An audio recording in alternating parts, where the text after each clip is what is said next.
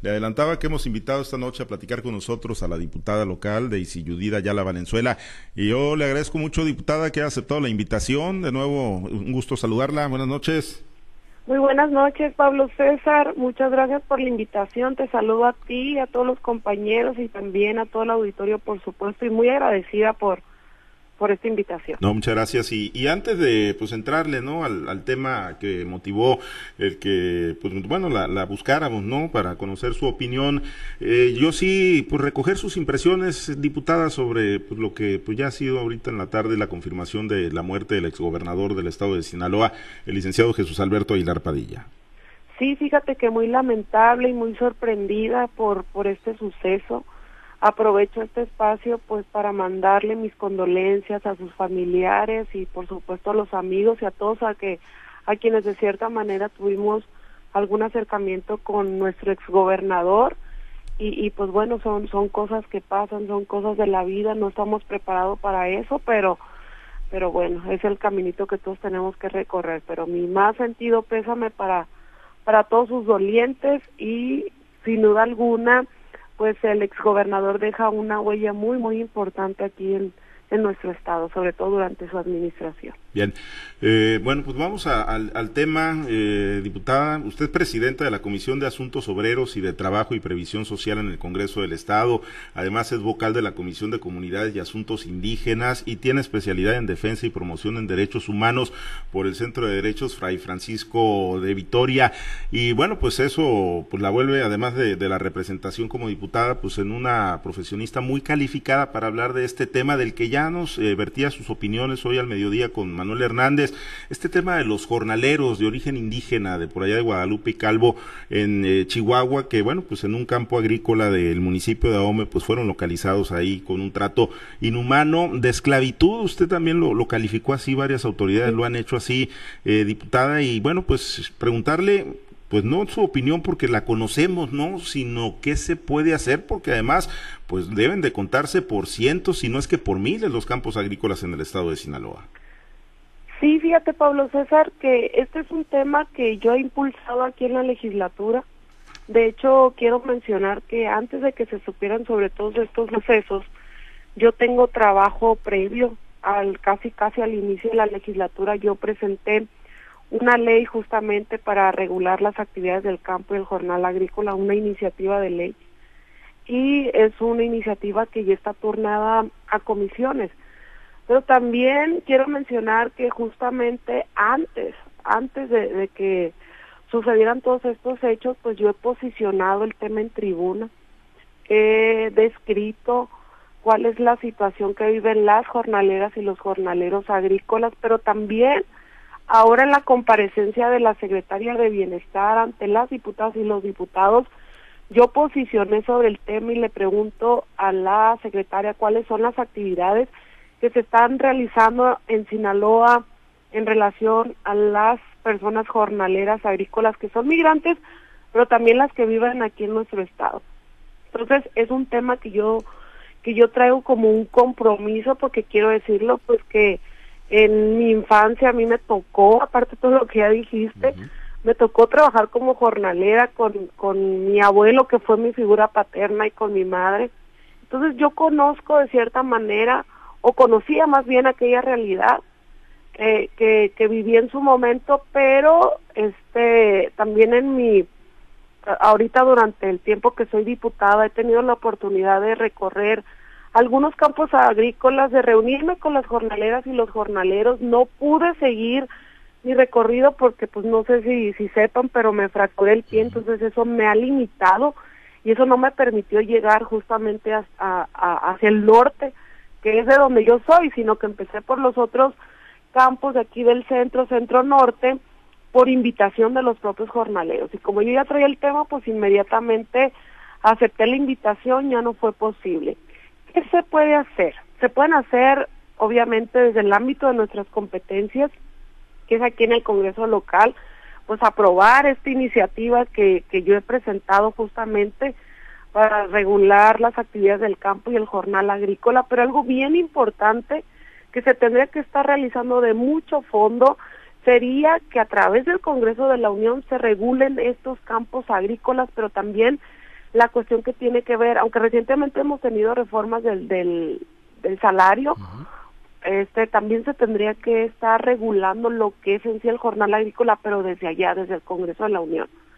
Porque mi iniciativa obviamente que lo que establece es mejorar las condiciones de vida y de trabajo para los jornaleros que nacieron aquí en Sinaloa, que viven aquí en Sinaloa y que trabajan como jornaleros aquí en Sinaloa, pero también para aquellos jornaleros que eh, mm, son mm, pues eh, los que vienen pero que se dedican únicamente a la agricultura de exportación y o sea los jornaleros migrantes temporales que se dedican únicamente a esta actividad a la agricultura de exportación que es por temporadas pero hay otro tercer tipo de jornaleros aquellos jornaleros que vienen y se establecen con sus propios recursos aquí en nuestro estado.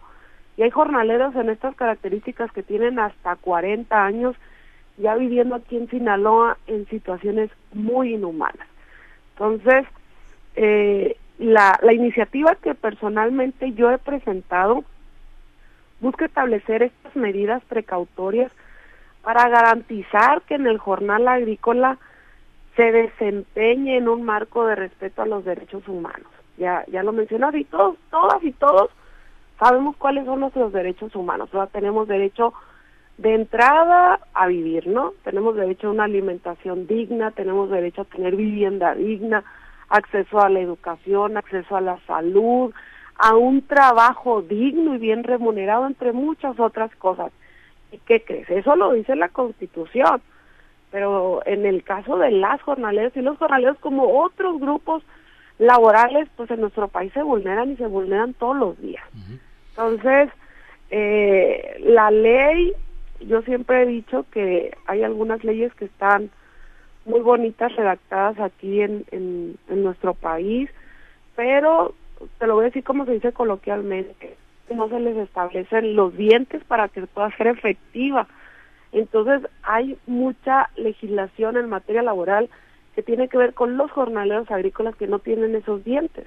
Por ejemplo, aquí eh, o la ley no se establece para para las entidades cuáles son las dependencias que tienen que estar regulando. Bueno, sí se establece, establece que la Secretaría de, de Trabajo y Previsión Social debería estar al pendiente, pero no se establecen los mecanismos pues de cómo. Entonces, mi iniciativa en el caso muy específico para aquí, para nuestro Estado, sí establece eso, establece responsabilidades directas para el Ejecutivo Estatal, específicamente para algunas áreas, como lo es la, la Secretaría de Salud, como lo es el propio sistema DIF, como lo es incluso la Secretaría de Educación, la Secretaría de Bienestar y Desarrollo Sustentable, la Dirección de Trabajo y Previsión Social, y, y estas por mencionarte algunas que tienen que ver de acuerdo a todas estas necesidades que yo personalmente he visto que existe en los campos agrícolas, pero no solamente en los campos agrícolas, sino los núcleos poblacionales que están alrededor de estos campos agrícolas o de estas zonas que son de mayor eh, interés o donde se desarrolla la agricultura en mayor grado y que es un, un lugar de, de, atracción muy, muy interesante para las y los jornaleros. Diputada, y, teniendo, digo, pues habiendo un, un, eh, diagnóstico tan claro, ¿no? Tan, una radiografía tan precisa de lo que, pues lamentablemente está ocurriendo en muchos campos agrícolas del estado de Sinaloa, eh, ¿qué, ¿qué, es lo que mantiene obstaculizado esto? ¿Se necesitan, lamentablemente, más casos tan, tan penosos como este de los indígenas por acá en el municipio de Ahome para que se visibilice el problema? Sí, fíjate que, que justamente visibilizar el tema es lo que yo he buscado en el Congreso, por eso mis posicionamientos, por eso esta iniciativa, por eso la, la comparecencia también vaya el posicionamiento del grupo parlamentario y, y la pregunta hacia la secretaria, pero bueno, también es necesario que se empiece a visibilizar el tema por parte de quienes viven esta situación. Pero ¿qué crees, eh, Pablo César? Que eh, las jornaleras y los jornaleros por lo general sí, ¿eh? son indígenas, tenemos origen indígena, bueno, yo fui, ya no soy, mi familia también se desempeñó como tal, pero sobre todo en el caso de los migrantes viven condiciones muy, muy específicas.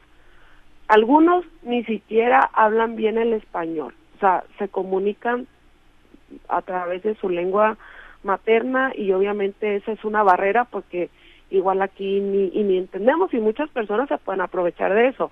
Y quienes sí hablan español, este, pues por lo general no cuentan con estudios básicos, ni siquiera, bueno, con, con no saben leer ni escribir, no, no tienen estudios ni siquiera de, de la primaria.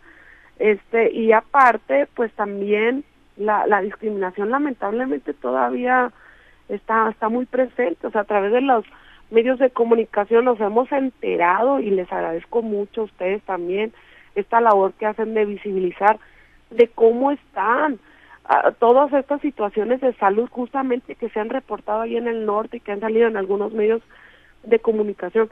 Todo eso es necesario porque te voy a decir algo que me comentaban estas personas, las jornaleras y los jornaleros. Diputada, estamos solos. Estamos solos, nadie nos voltea a ver, eh, todo el día trabajamos arduamente, no nos alcanza lo que lo, lo que ganamos, miren las condiciones en las que vivimos. Y yo te puedo mm, mm, describir cada una de las situaciones en las que viven porque yo quiero decir algo y se lo quiero decir a todo el auditorio. O sea, yo a lo mejor no soy migrante, pero yo vengo de ahí, mi familia viene de ahí, este es un tema que a mí me mueve mucho y yo no sé si voy a lograr en el en el Congreso del Estado esta iniciativa salga, sea aprobada. Yo no sé si lo voy a lograr, pero yo no quiero que el día de mañana pues no sé, me digan que no hice nada sobre al, al respecto. Yo nada más cuento con un voto, que es mi voto, que es el, el, el que yo represento pero por lo menos yo en la tribuna voy a visibilizar todas estas situaciones y voy a hacer propuestas justamente para para mejorar esta esta situación o las condiciones en las que viven este grupo del que estamos hablando. Y yo no yo no pienso dejar a esta gente sola. Por lo menos conmigo con mi voz van a contar y también con lo poquito que yo que yo pueda estar aportando Bien, permítame compartir la charla con mis compañeros en, esta red de Guardianes de la Noche. Vamos a ir a los mochis. Está Manuel Hernández. Platicamos con la diputada local de Isiyudí, allá la Valenzuela. Manuel, te escucha nuestra invitada. Muchas gracias, eh, Pablo César eh, de Isiyudí. Diputada, ¿cómo estás? Muy bien, Manuelito. Muchas gracias. Espero que tú también estés muy bien. Excelente, bendito sea Dios. Diputada, eh, eh yo iría por otro terreno, por otro carril de esta misma información delicada, bastante grave eh, una coincidencia sin que físicamente ustedes se hubieran puesto de acuerdo en mencionar una palabra que yo, yo pensaba erradicada ya, llamada esclavitud por las condiciones en que estaban estos, estos jornaleros aquí del norte de Sinaloa. Yo veo eh, estructuras y veo, veo dependencias e instituciones que deben de ser las encargadas de supervisar campos agrícolas, campamentos agrícolas, condiciones de trabajo de los jornaleros que vienen acá a Sinaloa a chambearle, vienen de cualquier parte del país, estimada diputada, pero veo, veo dependencias, veo eh, instituciones con muy escaso margen de, de maniobra y me refiero a lo humano, a lo económico y a lo material, diputada. No están las dependencias encargadas de revisar estas, eh, estas, eh, estas zonas laborales, no tienen la estructura, diputada. Mira, mira Manuelito, esta, esta, este planteamiento que tú haces es bien interesante y quiero decir que históricamente no ha sucedido, siempre, y así lo voy a decir, el más fuerte se aprovecha sobre el más débil, pero yo aquí en esta parte también quiero hacer un reconocimiento a todos aquellos productores, a aquellos campos agrícolas que sí cumplen con las condiciones en las que deben de estar las jornaleras y los jornaleros, porque te digo, todavía no he terminado, les digo, todavía no he terminado el recorrido por los campos agrícolas, estoy esperando que mi pie pueda pueda ya, ya estar mejor para para continuar con con esto que ya había iniciado. Pero fíjate, efectivamente, sí hay áreas dependencias que de manera directa deberían de tener esta esta responsabilidad. Era lo que me refería que no existen los los dientes en la ley. Que estoy proponiendo Ahí sí digo específicamente que aquí en el caso de Sinaloa debe ser la Dirección de Trabajo y Previsión Social quienes hagan estos recorridos eh, por los por los campos agrícolas para obviamente estar revisando las condiciones en las que están laborando todas estas personas, pero no únicamente eso, Manuelito, eso es nada más para revisar que, que, que estos espacios donde ellos vivan sí cumplan con las con las necesidades o, con lo mínimo como tener acceso al agua potable, a, a pues ahora sí que a los baños ecológicos, porque ahorita en varios de los campos a los que he ido son letrinas y eso tampoco no es higiénico, ya debemos de, de estar pensando en esto del, de los baños ecológicos, en todo caso en, el, en los lugares donde no se tiene acceso a drenaje, pero también deben de contar con lavaderos, con comedores y este también deben de asegurar que tengan aulas para que las niñas y los niños puedan tener acceso a la educación. Y es por eso que la iniciativa que yo estoy proponiendo sí se establecen eh, pues responsabilidades muy específicas al, ejecutivo estatal para que tenga un programa transversal de varias dependencias que están relacionadas para poder garantizar estos eh, el acceso a los derechos humanos a estas personas porque es cierto que a lo mejor son migrantes pero fíjense muy bien vienen a desarrollar una actividad que es de las principales en nuestro estado. La agricultura nosotros nos pone a nivel nacional eh, en, un alto nivel entonces esas manos son quienes trabajan y son personas son, tenemos que tratarlos o tenemos que verlos como eso, como seres humanos con dignidad y garantizarles estos derechos. Y efectivamente yo me ocasionaba mucho mucho pesar cuando me, me entrevistaron sobre el tema tener que decir que las condiciones que esta persona reportó en las que vivían son condiciones de esclavitud, o sea, no tener acceso a los alimentos, pero aparte no pagarles, no, no darles su pago completo porque ahí ya alguien, según lo que yo leí en algunas notas periodísticas, ya les venden la comida hecha y únicamente les sobran 40 pesos del, del, de lo que por la tarea o por el día ganaban en esta, en esta parte de su trabajo. Diputada, el tema está muy extenso, el tema está muy interesante porque eh, pues yo, yo, veo, yo veo una estructura eh, de dependencias que tienen bajo su responsabilidad el supervisar las condiciones laborales en los campamentos agrícolas, pero no, las veo con estructura suficiente para hacerlo eh, de Culiacán al norte, vamos, que es la zona más, más eh, socorrida en este, en este sentido. Daisy, yo te aprecio los minutos para mí. Si tú me permites, te invito a WhatsApp y en WhatsApp está Diana Boni, también tiene pregunta para ti. Sí, claro que sí. Muchas gracias, Manuelita. gracias, diputada. Gracias, Manuel. Buenas noches, diputado. Un gusto saludarla. Muy buenas noches, Diana. Espero que estés muy bien. Gracias, eh, diputada, igualmente. Y pues bueno, seguir en, en el mismo tema, ¿no? En el caso de pues los jornaleros y de toda esta situación que impera lamentablemente en el campo y las condiciones en las que ellos se encuentran, porque también hay menores de edad. Eh, ¿qué, se está haciendo para precisamente eh, pues generarle, buscar generar o que se les generen las condiciones a los menores de edad? Ay, fíjate bien, acabas de tocar un tema que es bien importante, este, el trabajo infantil en los campos agrícolas Desafortunadamente aquí en nuestro estado no está erradicado. Yo quiero mencionar que en estos recorridos yo miré a muchas, muchos niños trabajando en los campos. De hecho, presenté unas fotografías está ahí en tribuna cuando yo yo tuve mi, mi posicionamiento y justamente pues la ley la ley federal del trabajo marca muy específicamente que que menores de 15 años no pueden estar realizando este tipo de actividades o no pueden estar realizando algún trabajo y este que deberían de estar en las aulas. Yo entre lo que platiqué con las personas es que en varios campos no tienen este acceso a la educación, pero por ejemplo también quienes ya se asientan en estos lugares eh, alrededor de los campos ya con sus propios recursos me, me comentaban, mire diputada, nosotros nos tenemos que ir a trabajar y los hijos más grandecitos, los que no podemos llevar al campo, se quedan cuidando a los niños más, más pequeños. Muchos de ellos pude constatar que se iba a la calle a pedir mm, apoyo.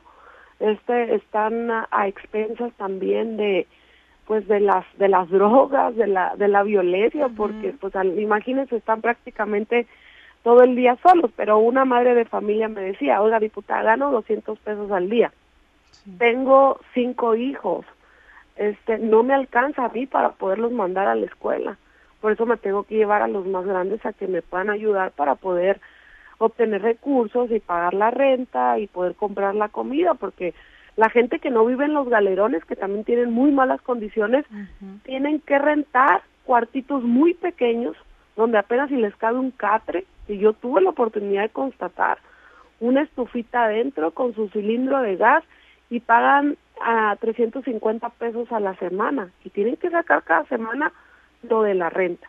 Entonces imagínense una mamá soltera que hay muchos casos de madres solteras en los campos sinaloenses.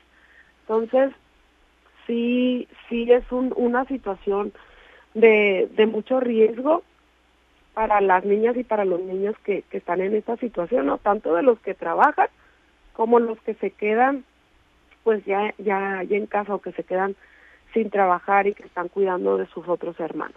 ¿Y, y ahí qué es lo que se puede hacer en temas legislativos? Porque está muy complicado y muy delicado el tema sí, sí está muy complicado y muy delicado. En la iniciativa que, nosotros estamos proponiendo, también estamos estableciendo políticas en materia de trabajo infantil.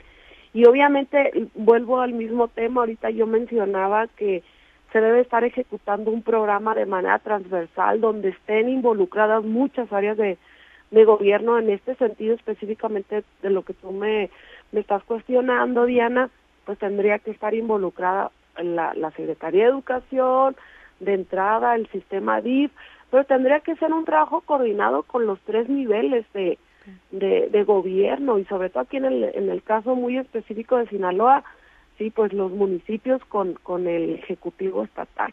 Entonces, sí, sí se tendría que estar eh, estableciendo políticas públicas, sobre todo de vigilancia, que los campos agrícolas no se contraten niños menores, pero también generando las condiciones para que puedan tener acceso a la educación.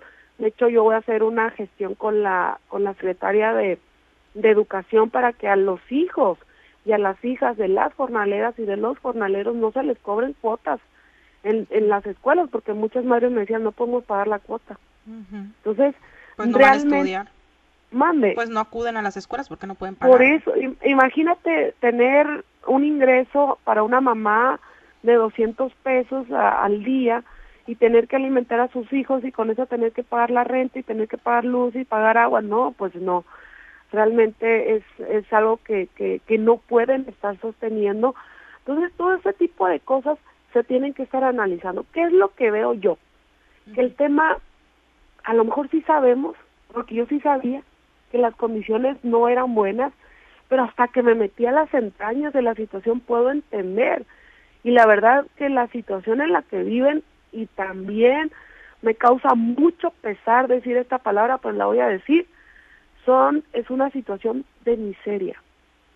E, esa es, esa es, es, es una situación, o más bien, quiero quitar esa palabra aunque ya la haya dicho, es una tragedia humana, Diana y no podemos estar permitiendo eso. Yo sé que los recursos son finitos, que a veces no alcanzan para las necesidades, pero por eso yo digo que desde eh, el Congreso de la Unión se tiene que estar legislando en, en, en el funcionamiento de estos campos agrícolas, pero te voy a poner un ejemplo. Una señora me dijo, mire diputada, me, hace una pregunta, me dice, diputada, ¿verdad que los arándanos cuestan muy caros? y, yo me le quedo viendo y ella me dice, yo sé que sí, me dice, yo sé que una cajita de arándanos que yo junto, este, de las que junto muchos en el día, cuesta una cajita 200 pesos. A mí me pagan con una cajita y junto muchísimo arándano para muchas cajitas. ¿Qué tenemos que hacer? La riqueza se está distribuyendo más. yo la verdad que escucho mucho a mis compañeros y compañeras diputadas y diputados de Morena que dicen primero los pobres. Y en la cadena de los pobres, yo no he conocido pobres, y discúlpenme la expresión, que estén tan amolados, más amolados que los jornaleros agrícolas, que aparte eh, de ser indígenas, pues, pues son, son jornaleros y están en estas condiciones que algunos de ellos ni siquiera conocen quién es su patrón. Es que sí, está muy complicado y con el incremento al salario, pues al salario mínimo, pues tampoco, tampoco les, es suficiente, no, les resuelve. No, yo, yo celebro que el salario aumente, siempre voy a estar a favor de los derechos laborales y mejores condiciones. No les resuelve, Diana, no les resuelve.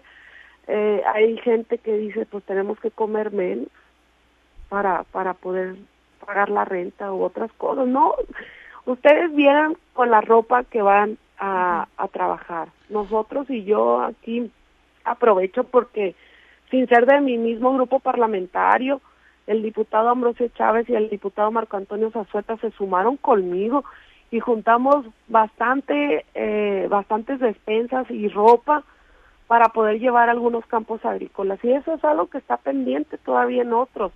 Que si bien es cierto no le va a resolver, pero les va a mitigar. Eso lo hicimos antes de Navidad y que iba a resolver la situación inmediata, pues por lo menos para que tuvieran algo que comer y cobijo durante durante esas fechas, pero ya me fracturé el pie y ya no me ha sido posible poder seguir con estos recorridos, pero es un compromiso moral, humano que yo tengo y que créeme que no voy a desistir pues pronto se va a recuperar si Dios quiere y va a poder pues tener ese acercamiento con, eh, con todos los jornaleros, sobre todo los niños por la situación que están viviendo y que no es propio de la edad en la que se encuentran. Si me permite, diputada, vamos a continuar con el recorrido ya en la región de Ébora. Está mi compañero Carlos Iván y tiene por supuesto también muchos cuestionamientos. Carlos, adelante y gracias, diputada. Buenas noches. Gracias a ti, Diana. Buenas noches.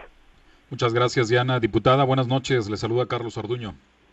Muy buenas noches, Carlos, ¿cómo estás? Muy bien, muchas gracias, diputada. Me gusto saludarte. Gracias. Diputada, ahí, así como en las empresas hay outsourcing, pues también en los campos agrícolas hay subcontratistas, ¿no? Y a veces, pues van enganchadores, se les llama, y pues se los traen y resulta que pues el patrón no es el agricultor, sino el enganchador. Ahí en, en ese tipo de cosas, este, ¿cómo, cómo, cómo, los, cómo manejar este, este asunto también? Porque pues eh, de alguna manera eh, los agricultores eh, subcontratan a, los, a, los jornaleros y pues no son totalmente responsables de las condiciones en las que se encuentran.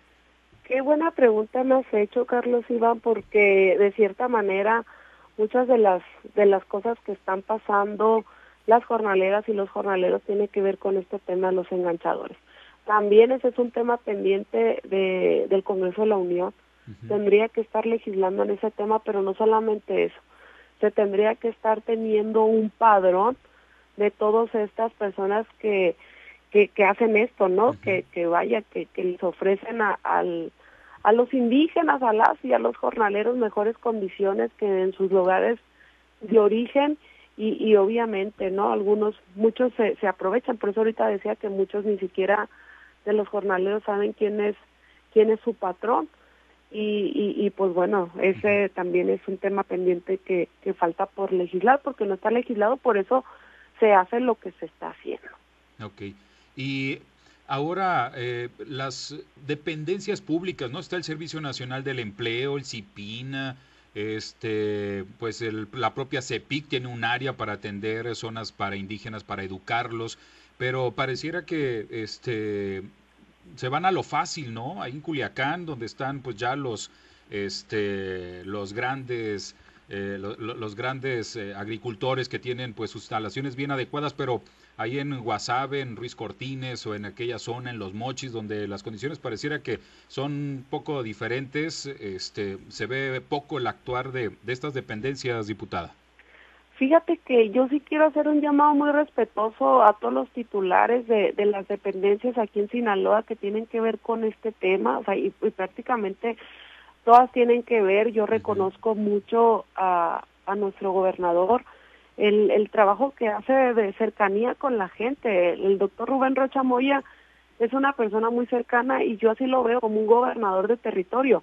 Yo creo que también a, a las titulares y los titulares de las dependencias deberían de estar más cercanos. No digo que no lo hacen, pero cada quien trae una visión y a lo mejor algunos de ellos no tienen dentro de, de su radar, lo voy a decir de esta manera, a las jornaleras y a los jornaleros agrícolas. Eso lo pude percibir con la secretaria de Bienestar, pero una vez que yo le planteo el tema con total apertura, ella se dispuso este a trabajar, a, a ejecutar política pública en relación a este tema, también por algunas notas periodísticas he visto que ha estado atenta, pero sí, vuelvo a repetir, se tiene que realizar un trabajo transversal, así como la perspectiva de género, así como estamos trabajando de manera transversal con muchas dependencias. Este también, este es un tema que también se tiene que estar trabajando de manera transversal, es, y eso es un mecanismo que yo estoy estableciendo en la iniciativa de ley que he presentado ante este Congreso del Estado para garantizar que las jornaleras y los jornaleros se desenvuelvan en un ambiente donde se respeten sus derechos humanos. Pero obviamente tenemos que hacer muchas cosas. Por ejemplo, ya te hablaba a ti de un padrón. Se tiene que tener un padrón y una relación de quiénes son los enganchadores, por eso se tiene que regular. Pero también aquí en Sinaloa se debe de contar con un padrón de los jornaleros y las jornaleras. Ya sé que es mucho trabajo y que a lo mejor lo mencionaba Manuelito ahorita que que no cuentan con, con el personal o con la estructura para hacer este trabajo, pero bueno, hay que buscar los mecanismos, hay que hacer convenios con universidades, por ejemplo, ahí está la, la UAC que tiene, que tiene la Facultad de Trabajo Social, vamos buscando las estrategias. Yo en mi, todo mi, mi proceder en el servicio público siempre he buscado estrategias de cómo poder hacer más con menos, a veces sin, sin recursos. Muchas cosas, eh, Carlos Iván, son de voluntad. Es lo que yo veo, es lo que yo, yo de, de manera muy modesta no lo digo porque la más alta responsabilidad que he tenido en mi vida es justamente esta, la de ser diputada, pero yo siempre estoy buscando cómo voy a hacer las cosas con mucha creatividad. ¿Por qué? Porque me ha tocado, pues si lo tengo que decir, tener una vida difícil. Yo fui niña jornalera. Yo fui, entonces, eh, imagínese salir de ahí, de, de los campos. Lo dije en la tribuna. Este, pareciera que la pobreza indígena a veces solo se ve en la sierra, diputada, y mandan muchas despensas, muchas cobijas para el frío para allá, pero aquí en la costa también hay este pobreza indígena, ¿no? Sí, fíjate, y mira, yo te voy a decir una cosa. Yo personalmente he utilizado el recurso de mi gestión para dar despensas y para dar este tipo de apoyos que a lo mejor no resuelven, pero a personas que están en esta situación, sí, sí, en lo inmediato te resuelven, pero sí tenemos que trabajar el fondo. El fondo es regular los campos agrícolas, el fondo es regular este tema de los enganchadores, el fondo es regular eh, el tema de, de garantizar el acceso a los derechos humanos. Y un fondo más allá es la distribución, de la riqueza de una manera justa, pero ese es un tema que yo no sé si algún día vamos a poder estar hablando de eso. Y el ejemplo ya lo puse, la cajita de arándanos a mí me dejó desarmada ante el comentario que, esa jornalera me hacía con mucho dolor, hasta con lágrimas en sus ojos, porque me decía, ¿cómo es posible que me paguen con una cajita cuando yo junto muchas, muchas, muchas cajitas de muchos arándanos para, para hacer las cajitas? Y, y por supuesto el tema no únicamente lo tenemos que ver en la sierra, como tú dices, sino también acá en, la costa. Hay muchísimos problemas en, en, los campos pesqueros, ¿no? Toda esta, esta región que tiene que ver con, con indígenas. Porque te voy a decir una cosa. Lamentablemente, el grupo más, más vulnerable somos las personas que tenemos origen indígena. Y ya no te voy a decir de mí, yo ya no me siento vulnerable pero para mí fue un vía crucis poder llegar a donde estoy. O sea, no crean que fue algo fácil. Y muy pocos, muy pocas personas van a tener la suerte que tuve yo, porque yo, yo tuve la oportunidad de contar con redes de apoyo que me ayudaran. Yo tuve la, la gran fortuna de a lo mejor tener una madre que ya no pudo estudiar, pero que, fíjense, eso es algo que nunca he dicho y no creo que me quiero victimizar porque ya no estoy en esta situación. Mi mami me enseñó a escribir en la tierra, con un palito. Entonces, yo vengo de ahí y conozco esa realidad y sé algo que me duele mucho y que a veces me critican porque incluso me emociono o más bien el dolor hace que hasta se me salgan las lágrimas, pero algo que me duele mucho es que sé que mucha gente no va a tener la posibilidad, ya no digo de llegar a donde yo he llegado, sino de poder tener garantizado un plato de comida digna en su mesa, una casita modesta pero segura y tener por lo menos acceso a la salud y a la educación.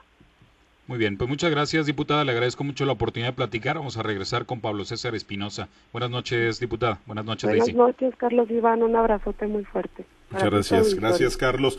Diputada, pues agradecerle y bueno, pues por, por penoso, por más penoso y vergonzoso y lamentable que sea, pues este caso que se ha documentado por acá en el norte del estado, pues ojalá sea el parteaguas, ¿no? Y que sirva para pues ayudar a visibilizar tanto a la sociedad como a quienes tienen la posibilidad de tomar las decisiones y hacer la diferencia, ¿no? Para que realmente se pueda hacer un cambio. Es necesaria la mano de obra, sí, pero es necesario también que se les dé un trato digno en el estado de Sinaloa.